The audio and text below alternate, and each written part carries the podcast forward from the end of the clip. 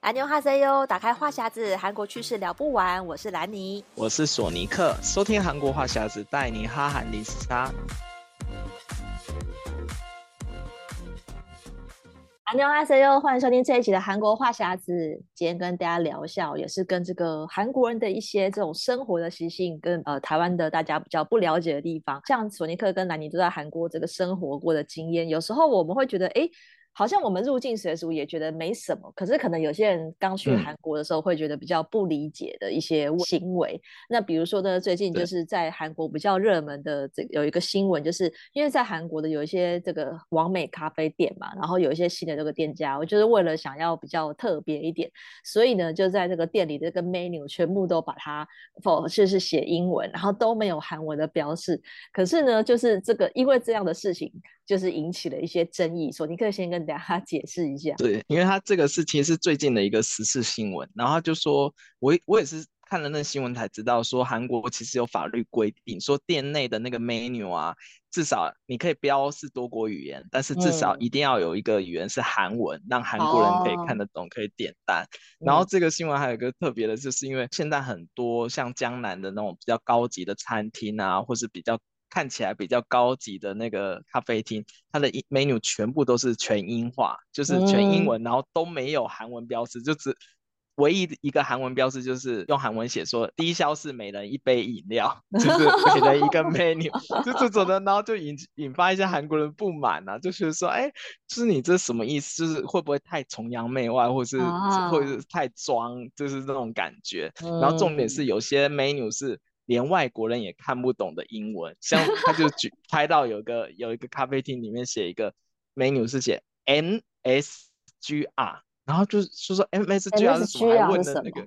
我只知道 A S M R，不知道 M S G R。对，然后他后来就是说，因因为他问的那个外国人，然后外国客人都没有一个看得懂，然后店家就说这 M S G R 就是 Misugaru，就是韩国的面茶，然后他取各取前面一个音，然后做成。做成一个英文的 menu，但是它因为是全英 menu 嘛，它没有后面没有标注 Misogaru，所以韩国人也不知道 MSGR 是什么东西，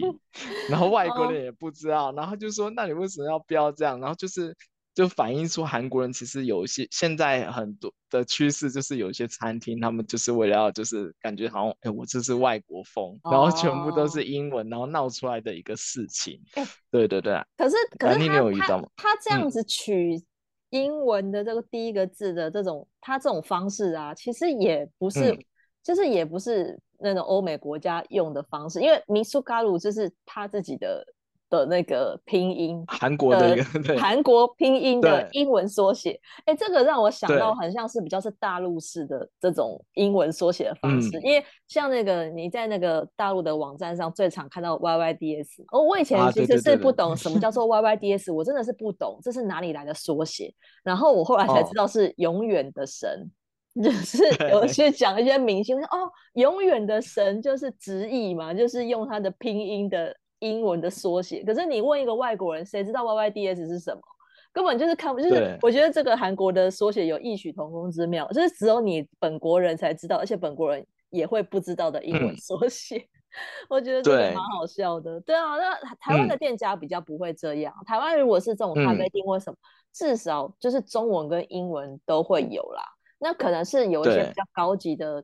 可能是法国餐厅，或是什么法卖卖法国菜，他可能那就用那个法国跟法文，法文跟英文，嗯、那你可能可能会没有中文，对吧、啊？就是会有这种问题。嗯、可是我觉得，因为我以为韩国只有那种人事洞那一条啊，才有规定说那个招牌都要用那个韩文标示，嗯、但我就不知道说原来有规定说 menu 上也要有。韩文，他是说那个韩国法律规定，就是你既然是在韩国开店嘛，你知道要里面的那些 menu 菜单至少要有一些韩文的注释。你可以英文写大一点，但是你至少 上面有韩文注释。然后后来发现，哎，奇怪，就是记者去调查说，可能一条街上可能有百分之五十的店家都是只标英文。他说可能满大街都是违法的，哦、就是他就是标题就是说，哎，你可能不知道，就是满大街的餐厅都在违法中，就是他没有做到韩文标示。然后再带出一点，就是其实韩国人其实对英文其实是有点惧怕感，嗯，就是有点恐惧感。就即便是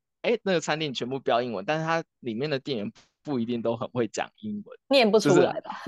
就是、他可能只听得懂那个英文的菜单的名字，但是你如果要继续用英文跟他深入聊的话，可能会有点惧怕感。嗯，因为我之前有重刷那个《爱的迫降》嘛，嗯，然后《爱的迫降》里面就有一个，就是那时候北韩的士兵要跟那个孙艺珍要那个证件，然后那个男二就用英文回答他，那北韩士兵就怕，然后就让他 go go go 这样子，然后孙艺珍就说啊，哦，原来那个南北韩一一样对英文都很惧怕，这样子都有恐惧感。那你有遇到吗？就是韩国人对英文有惧怕的那种感觉？我的印象是在问路的时候啦，因为一嗯嗯开始去韩国的时候，我韩文也没有很好嘛，而且也是有点有点有点怕怕的这样，所以我就记得我曾经就是在路上想要问路。然后就看到也是韩国，呃，应该算年轻人，就是一般的，像是上班族二三十岁的这样打扮的人，我就先先问说、嗯、啊，就是呃，excuse me，然后想要问路，哎，他立刻就转头就走，就是我就发现他听到英文就、哦、就就就就挥手就就走了。然后我后来呢，哦、就是后来就是在在韩国就是生活的时候，因为韩文也比较比较 OK 了，就就可以用韩文问路了。然后我又发现，就是讲韩文，立刻就是态度变很好。嗯、就是你只要开口讲韩文，他就会停下来，然后呃，就是不管是问路啊、问事情或什么，就态度变很好。我所以我就发现说，嗯、其实韩国人也是对英文可能他一就是不是母语，然后一听到就是觉得说，哦，嗯、那我我就当做就是没就是不不想不 想理，就是就算就算他会，但是他也不想回。嗯对，我觉得因为其实问路其实很简单嘛，啊、也不是什么很难的英文，但是我觉得就是他们比较就是、嗯、就是会对于英文可能也不是惧怕，可是他就觉得对自己。呃，可能觉得实力不够，然后就是比较啊，对，怕出糗，我觉得。对对对，因为其实你看韩国人也是从小补习英文啊，什么这种注重英语教学，可是他们口语上面可能真的也是比较没有机会讲，嗯、所以说其实跟台湾人也是啊，嗯、台湾人也是大家学了很久的英文，但是都没有开口的机会，也是会害怕。嗯，只是说我们会比较呃，还是会热心一点，有外国人问路的时候，就算是用那种。很简单的英文也会也会帮他们指路，就是这个是民族性的问题啦。可是我觉得对英文，嗯、亚洲人好像对英文都是会会是有点害怕，比较没信心。嗯，而且我们有聊过一集，就是那个韩式英文嘛，哦、对，所以他们其实有，他们其实讲有的人讲英文会有点韩式口音，或者是他们用法会不太一样。嗯，对，所以有时候在韩国人遇到英文也会紧张。因为像我，我前阵子就去宏大那边，然后因为朋友发生一些事情，跟餐厅有一些纠纷这样，然后那个我另外一个台湾朋友，他就是因为不会韩文，然后就就用英文跟他讲说啊，跟他沟通说你不能这样子，这这个是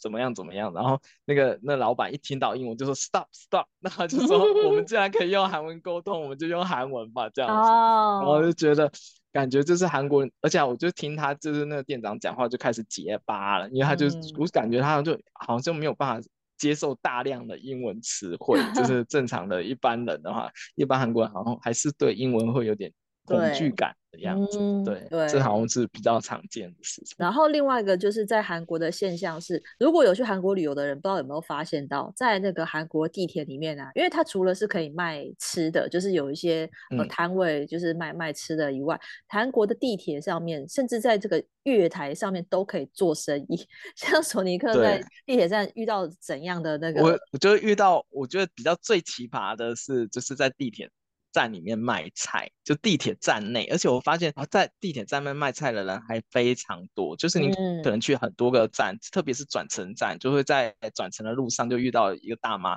她就随地而坐，然后就把她的菜就铺在前面，嗯、然后就开始卖。然后我就觉得一开始觉得，哎、嗯，卖怎么会在这里卖菜？然后后来。我更不理解是会在地铁站里面买菜的，因为我就 是想说，一般正常人买菜应该会直接会去菜市场，要不然就是超市，怎么会有人在地铁站买菜？Oh. 那一定是有人买，所以他才会有人卖。哦，所以我就是对买卖双方就是在地铁里卖菜买菜，我都很无法理解这件事情。那你是不是有遇也遇过在地铁卖菜？其实我觉得可以理解，而且我好像那时候不觉得、oh, 不觉得。不觉得有什么不对，因为我记得就是在那个往十里，嗯、就是那个站很大嘛，然后就是它有很多什么都有卖，嗯、就是生活用品啊，什么菜瓜布那种的，嗯、就是有一个那种零零食摊那种，就是他就摆一张桌子，上面就开始卖。然后卖菜的我也有看到，嗯、因为他就坐在地上嘛，前面就铺铺、嗯、一张布啊，然后就把什么青菜都放在上面，而且那个还是不是早上，是在傍晚那种下班的时间，有点像是，嗯、我就想说，哦、呃，有点像是台湾那种黄昏市场，有没有？就是。他不是在早上卖菜，他是在他是在 下班的六七点那个时候卖菜。我就我其实看到的时候，我觉得好像很合理耶，因为我就觉得好像什么都可以，哦、就是什么都可以卖。可是我我是没有看到有人买，我只是看他们就是阿舅妈，然后就是那种老人坐在地上，就在就在那边卖。然后我就想说，哦、其实我是不知道谁会跟他买啦。可是我也是想说，嗯。哦，还是说是合合法的，就是在因为台湾的地铁站内不能有这种贩售行为嘛，哦、所以你没有不能在里面卖。嗯、可是我就想说，难道是韩国是合合法的？就是你什么东西都可以卖，嗯、你就是来这边摆摊都 OK。所以我那时候看到的时候，我 我并没有特别去质疑这样。但是让我觉得比较好奇的是，我在那个地铁的月台上遇到卖花的，就是他跟我一样，因为我一直以为，就是因为地铁上大家都是等着上等着上车嘛。然后我在那边等着上车的时候，我就看到也是一个老妇人，嗯、然后她就提着一篮的花，是一束一束的玫瑰花，嗯、那种一束一束，哇，就是就是在那边就是问人家要不要买花。然后我那时候想说，哎、嗯，这样是这是可以的吗？就是直接，因为 我们都在等车，然后你看起来也也没有，也像是一个。就是一个一个很好像路人，其实他如果没有跟我打招呼，我以为那花是他自己的，哦、结果他就直接在问说要不要买花这样子。哦、我想说哦，原来可以这样子吗？嗯、就是他也有人跟他买哦。然后我想说哦，那就可能大家有点就有点像是台湾路上会有卖玉兰花这种这种的，就是他就是提着一篮的花，专门真的是在卖花。嗯、对，可是我那时候只是觉得很好奇，就说哎。嗯还是还是说韩国人很喜欢买花，就是觉得这样 随时买花很方便。因为，因为在地铁地铁站里会有花店，我不知道兰你有没有遇到，嗯、就有很好几个地铁站的花店的生意都特别好，哦、因为韩国人很喜欢送花。不过韩国如果你是在那种地铁车厢里面那种流动性的那种卖卖东西的，其实是非法的。哎、哦，那个也超多的啊，那个在车厢里面的也是我那时候第一次遇看到的时候觉得很惊奇，就是。因为就是行进中就会有一个阿揪系出来，然后开始兜售生活用品，也是这种菜瓜布，或者是是洗澡擦巾，然后任何就是这种就是这种很便宜的小东西，它就是就是就是在车上卖。嗯、然后我记得我好像。就是有看过，我差点要买了，就是好像是那种什么、嗯、呃刷杯子的还是什么，就是这种简单的生活小小器具，哦、我就想说好吧，就跟他，哦、我是好奇想要买买看，但是因为时间太赶了，因为、哦、立刻就到站，然后我就来不及买。可是我就发现这些也很妙哦，他在那边吆喝，然后没有人理他，他下一站他就他就他就出站，他就他就开门，他就他就出出去了。然后他可能就是在上别的车上还是怎样，我就不知道。对因为我就觉得他看起来就是就是穿梭自如啊，没有人 卖他在那边，他也不觉得尴尬，他就他就下车再继续、嗯、继续下一站之类的。对我我那时候就想说，嗯、我我以为是合法的，结果是不行，是是不行的。如果因为有的有的那个地铁警察会抓，所以他有的时候他、哦、他如果感觉到不对劲的话，赶快下车，嗯、对，赶快下车会装没事这样。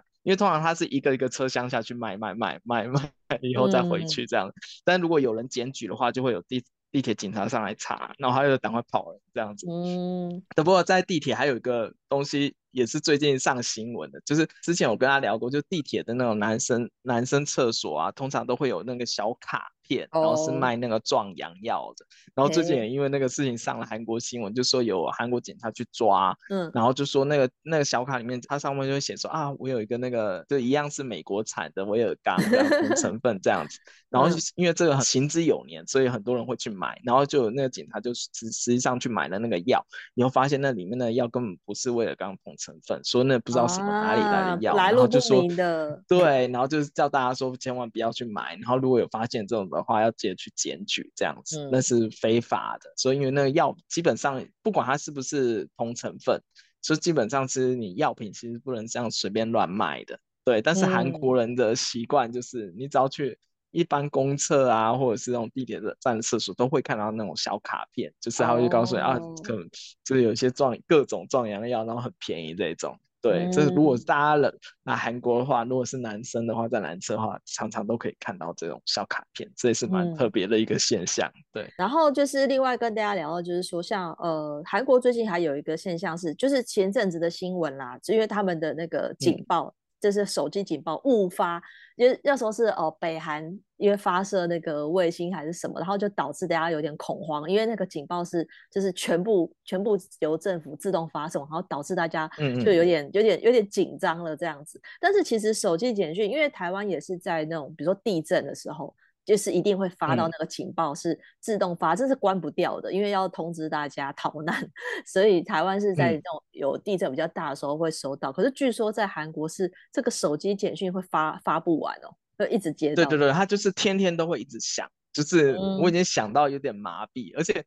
上这个上新闻的，他是哎发错了以后，然后后面还发再发一个说哦不好意思，我刚才发错之类的那种简，他就是一直发警报，然后。从一开始就那个确诊的，就是那个新冠的时候，他是每天会发确诊人数嘛，嗯、然后到后来就是米森蒙西指数，就是二二 PM 二点五超标的时候也会发，然后失踪人口协寻也会发，然后台风来了也会发，然后天气太热也会发，啊、就跟你讲说要补充水分啊之类，不要中暑之类也会发，哦、然后地震警报也会发，然后火灾警报也会发，就发到就是你已经麻木，就是哪一天。没有那个灾难警报，你还会觉得很异常，就是因为就是一天到晚就是那个手机就一直嗯嗯，一直嗯在那边响。哦，太扰民了啦，对啊。对啊，我就心想说怎么会这样？我就想说这个这这应该台湾没有这这个状况吧。台湾就是地震，台湾是就是地震大的时候才会发。嗯、然后台湾人比较有趣的是，有时候有些手机没有接到简讯，就说是国家级的边缘人，因为 连连这种就是国家警报你都没有收到，不通知你，就是很边缘，这样边缘到国家级的程度，我觉得很好笑。因为大家那时候都会每次收到警报的时候，就会有人说我怎么没有收到，就一定会有人没有收到在那边抱怨。嗯、然后反而韩国是警报太多，大家觉得说我不想要再 收到，对，有点到扰民的感觉了。对，因为我也是刚好那一次有一次去韩国出差，因为我是换韩国的 SIM 卡嘛，然后就在采访完的时候，嗯、我是在那个宏大那边收到地震的这个警报。我那时候觉得很、嗯、很很新奇，因为我想说韩国明明就是一个 没、啊、几乎没有地震的地方，嗯、地震很少，但是我却居然在那边收到了警报，嗯、而且重点是我没感觉。就是我就觉得说，这地震小到我没感觉，什么也要发警报。啊嗯、就是我就觉得以台湾人的的经验来讲，这根本不足以发警报，可是他却发了。对，所以我就觉得说，是不是他们就觉得说，就是反正就通知你，就是都都全部都发。嗯，就有点像快讯的。概念就是哎，告诉你这件 事情发生，告诉你有这件事情发生，但其实那件事情可能没有到那么重要，或是那么紧急，啊、但是他就会先发这个展览警报，然后就是同一个时间，因为大家手机一起响嘛，就即即便是震动，然后就 会突然就一个时时间就嗯，就大家就就觉得然后有什么事这样子，就 觉得还蛮妙。嗯、但如果是一般时间的话，大家都可以可以忍受。然后这次会上新闻，是因为他凌晨就是早上、啊嗯、早上六点的时候就开始。发了，然后就是觉得大家就觉得很老，因为很多人接到以为是真的，就睡不着。对，韩国如果能少发一点，就是判断一下，我觉得这个还比较好一点。不是因为很多人可能就会觉得狼来了，就觉得这个对这个没什么你也发，他真正严重的时候反而没有接到这个重要的讯息。可是我觉得这个就是看情况，嗯、因为像台湾的情况是，呃，在地它是在地震来之前的几秒先警告你，然后你就会先程序，啊、然后哎就开始感觉到震动。对，但是有时候就发现说，嗯、那也来不及逃啊，因为那个 警报来的。时候，其实地震也来了，所以我觉得觉得说，哦，都是有时候这个时间点，我就觉得说，那你发这个警报，就是我们也来不及，嗯、对，但是至少还是可以通知，因为有些人的确是在沉睡中，嗯、比如说是凌晨啊，或者是什么，哎，那你还是有一点警示的作用，要不然你可能睡死了，其实你根本那个震动也叫不醒你。对，也有这种情况。嗯、对，就是台湾的警报的情况是这样子。对，对，然后最近还有韩国的一个实施是关于这个停车的新闻，嗯、就是有人去停到那个，就是挡到那个残障车位，然后因此上了韩国的新闻这样子。对，因为韩国的车车位一直都是不够，就是有时候很、哦、韩国很长，就是连付费的停车场都是满的，就是车位停满这样子。嗯、然后这个新闻还比较妙的是，就是。因为韩国车停车场一定会有那个画画那种蓝色的格，那都是残障车位，就一般人是不能停的。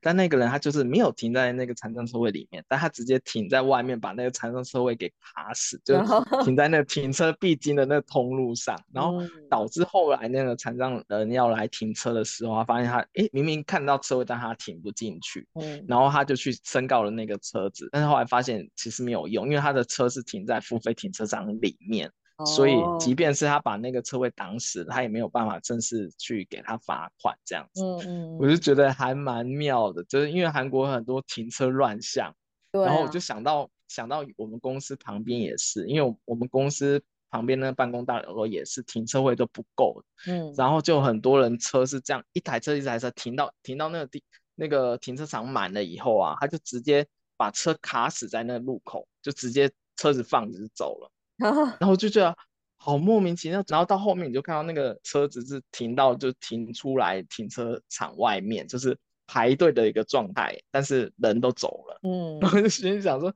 这是什么停车的一个状况，就是大家就是乱停这样。然后所以韩国很多那种那种并排停车，就大家如果来的话，你就会看到哦，怎么就是很多地方都是乱停。然后像我家前面那条马路，它其实就只有两线道，就是。一一个北上一个南下嘛，就两线道而已。然后，但是平常日子就是两边的车都会停在路上，所以就变成原本两线道，实际上能走的、能通行的只剩下一线。对，因为两侧的都有违规停车，就是我就觉得韩国的停车也是一个很妙，我无法理解他们总会有这种停车的想法。就是有时候你想想说，哎。为什么会有人这样子乱停呢？嗯，台湾也会这样乱停吗？台湾其实抓那个乱停车抓的蛮严的。如果你平常如果在这个是路边乱停的话，嗯，一定会被开单。而且很多警察，啊，有呃警察就是会在连那个小巷弄哦。他也会去，就是那种临停拖走嘛，对，会拖吊车。其实那个还还蛮常见的，因为像很多人他会就就是、嗯、就是贪小便宜，他也不去，他也不去停在停车场，他就想说，我就路边临停，我下车买个东西或是送货的，嗯、就是他就他因为台湾是你只要人不在车上，然后就是停在路边，哦、他就可以把开单。我那天就是目击到一个警察，嗯、他已经确认说，哦，车里面没有人，他准备要开单了。然后那个、嗯、那个车主呢，就急急忙忙从那个店家出来，就赶快说啊，我我我在这边，我在这边。然后我就不确定说后来有没有开单成功，因为他的确开单当下人是不在车上的，嗯、所以就是这种很就是台湾这种就是违规临停的太多了，所以很多警察就是去开单，因为这个有点、嗯、你知道很多人就是觉得说国家是不是很缺钱，就是都专门在 找茬，你就是到处找这种，但是前提就是你不要违规，你就不会被开嘛。所以其实这是就是对，虽然有些人就是觉得说钻法律漏洞，然后觉得说应该不会被发现嘛，哦、所以就是这种开单的情况还蛮多的，嗯、对，所以就是这个这个，因为台湾也是停车费也不便宜，所以很多人就是为了要省这个，哦、所以就是会会这样乱停，对，有也有这个现象。因为我感觉台台湾比较多，就是那种违违规的话，他直接把你车子拖走。因为我这几年好像比较少看到，就是。韩国把车子拖走，就顶多就是给你开一个单，哦、单对对，然后还还有些区域是，甚至那警察也也懒得去。然后就 只也不会开单，然后就变成大家就是是违规停车停起来。因为我之前还跟同事吃饭的时候聊，我就说，哎，我们公司哪边是不是可以免费停车？这样，他就说不是啊，那区域是不能停车的，只是大家都一直免费停车，所以让我们以为说那个地方是可以免费停车的。所以就是他，我觉得韩国的那个乱停车的那个现象，我觉得是比台湾还要。严重的感觉，因为台湾至少还会拖掉，然后或者是开的比较轻一点，就比较多人会怕。但我感觉韩国就比较不、嗯、比较不会，因为反正想说大不了被抓到，我就付罚单钱，我车子也不会拖走，那我就先 试试看这样子。对，对我觉得好像韩国人就是这样。没有，我觉得大家都是有这种侥幸的心理啦。嗯、就是台湾跟韩国都有都有这样，就觉得说，哎，应该不会怎样吧？应该不会被看到吧？对，就像那个酒驾也是啊。台湾在某些时候那个临检，那个有没有有没有开喝酒开车这件事情，就是抓的很严。然后你就有点侥幸心，嗯、有些人说我才喝一瓶啤酒，应该可以上路吧？然后我觉得就是有这种侥幸心理，其实是不行啊。因为其实你只要有喝酒。你就是不要开车嘛。可是很多，我觉得很多人都是被抓，就是比如说啊，就在我家附近开车三分钟而已，应该不会被抓，哎，就就被抓了。因为其实这个真的就是太多这种酒驾新闻，所以很多警察就会就是在某某些路口就会抓得很严。但我就觉得前提就是大家不要有侥幸心理。嗯、但台湾流行叫代驾嘛，因为韩国其实还蛮流行叫代驾，就是他们台湾没有台湾没有那么流行。我觉得台湾人。对于代驾这件事情，哦、因为代驾要花钱啊，然后就就为了就是省这个钱，然后就觉得说我要一两杯应该不用吧，嗯、就我还是可以开 哦。对啊，我觉得有些人是这种心理，就是说我没有醉啊。我才喝两杯而已，然后就是有这种喝醉的都不会觉得自己醉。对，可是我觉得 相较的话，我觉得韩国的代驾文化还比较就是比较呃，蛮多人可以接受。对，他们餐厅都会放那那个代代驾的那个名片，就每个餐厅几乎都会有，所以我觉得他们对代驾接受度也比较高，所以有的。有的甚至店店家就看你喝着喝醉，已经喝了很多了，他就会直接问你说你要不要叫代驾这样子。哦，可是他会帮你叫。台湾人的好处是，如果知道自己今天要应酬喝酒，嗯、就不会开车，就是搭搭中运输，不是你就搭计程车嘛。对，所以我就觉得，嗯，因为他们不想花叫代驾的钱，所以就干脆不要开车，就叫计程车或是搭、嗯、搭大众运输。所以我就觉得这个观念上是比较不一样，因为韩国人是比较就是觉得说，就因为因为韩国人开车比较多嘛。那他开出来了，嗯、他就要把车开回去，所以他就必须要叫代驾。对，所以我觉得这是文化的不同。嗯、因为假设在台北的话，你其实你其实你叫那个计程车的钱，跟你停车的钱，可能加起来你就觉得那叫叫计程车还比较划算呢。要不然你那个停车费 加起来也不划算啊。那不如就是叫计程车就好了。对。然后最后再跟大家聊一个，也是这个韩国特别的现象，就是呃，据说韩国人很喜欢买这种二手的商品。然后这个二手有些二手卖的比新的还贵，这是太这有点本末倒置吧？对，因为我之前的家是住在东庙，然后大家知道东庙那边有很大的那个二手市场，嗯、所以我每每次经过都会，每次经过我都会看一下。我有时候觉得说，哎，奇怪，那二手市场也有的时候卖的那种商品也不是说特别便宜，因为我们就想说一件 T 恤，它也不是那种名牌的，它可能也卖到五千一万，然后。因为我自己是很爱上那个韩国购物网站，有些韩国购物网站 Outlet 促销，它可能一件比五千还便宜，嗯、还免运送到你家。那我就、嗯、那时候我就觉得很不理解，说为什么韩国人那么爱买二手商品？然后尤其是韩国现在很多二手网站都非常做得非常大，非常有名，然后就一堆人是天天就盯着二手网站在那边看。嗯，就到处买二手网站的东西，然后我就觉得就说啊，就是其实有些东西其实是便宜的，但是韩国人就习惯会去买二手。那你有没有这么感觉？我觉得，因为我我我其实比较少跟少在买那个二手商品啦，然后我就，但是我有发现，嗯、因为我同事那时候我本来想要买一张那个演唱会的票，然后他就推荐我去那个。嗯中中古的那个网站去找，我才知道说、嗯、哦，原来有这个网站哦，然后就是上面什么都有这样子，就可以在上面 找演唱会票，嗯、然后就是什么都卖。但是我发现说，就是这个网站，哎，感觉就是很还蛮热门的样子，因为像在台湾的话，比较大家会通常会买卖这种。买卖二手商品都是在比如说虾皮啦，或是有一个专门的叫做旋转拍卖，嗯、就是它有几个 app 跟这个网站是大家会去上面上面找的。可是我就不知道说，哎，这样比起来的话，韩国人是是热衷到觉得说，哎，这二手是不是？是真的觉得二手的东西比较是觉得就是便宜，嗯、就是就是性价比。我觉得他们应该是喜欢一个那个挖宝的一个感 觉 哦，对，因为我当一个那种跳蚤市场的感觉嘛。对，哦、对，因为我之前前公司就有一个同事，有一个主管呐、啊，嗯、他是这种很爱去逛二手市场的，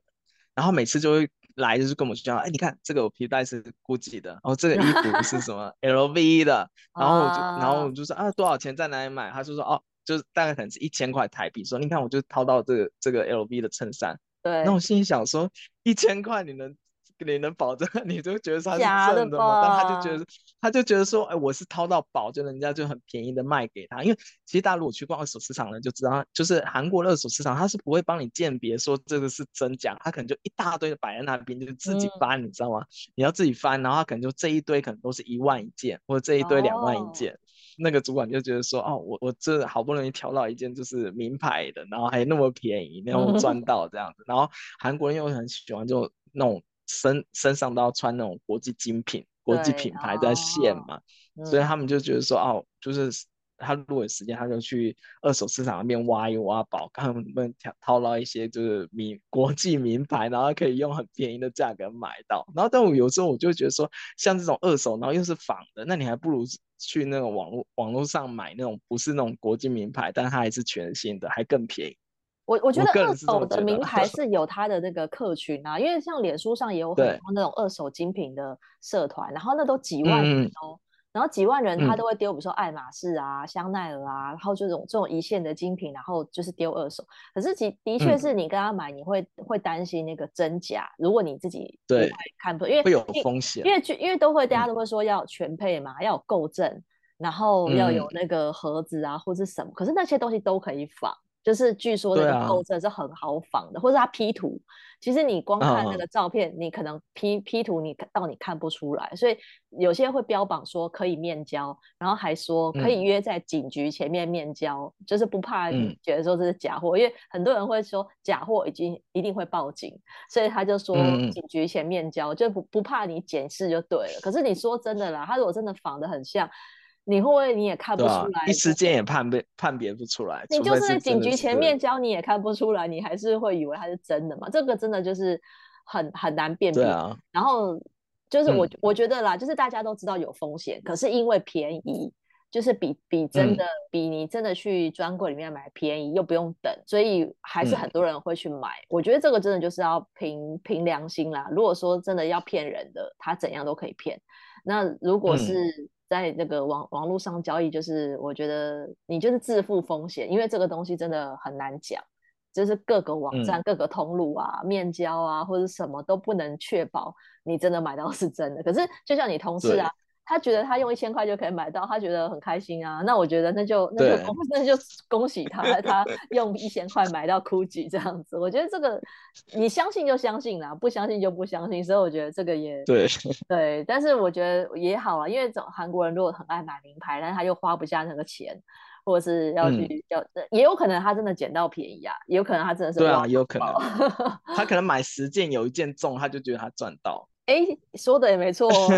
对，因为有些卖家是那个真假混合卖，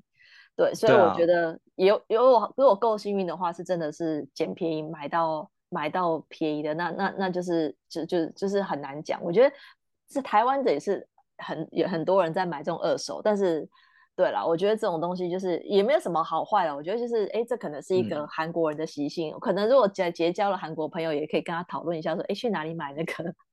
是二手货，哪里比较便宜？哎，说不定真的是买到买到不错的也有。对，就是比如说家具啊，嗯、或者是这种书啊，我觉得这个比较比较不担心，嗯、就是这个东西没有真假的问题。那就是一个这个流通，嗯、对啊，所以我觉得，哎，这个也很不错，嗯、就是了解一下这些韩国的这个文化跟这个民情，我觉得这也没什么好或不好啦，我觉得这个都是一个，就是觉得就是韩国人的习性，然后如果你交到韩国朋友，可以跟他们。就是也可以交流一下，对对，那今天就跟大家聊到这边喽。如果喜欢我们这一集的节目，可以上赞助连接，请兰妮和索尼克喝一杯咖啡。想要加入我们韩国话题的讨论，可以在脸书搜寻韩国话匣子的社团。想要追踪韩国的消息，可以 follow 我的粉专，Hello Lenny 兰妮小姐，还有索尼克的玩转韩国。那我们下礼拜再见喽，拜拜。嗯，拜拜。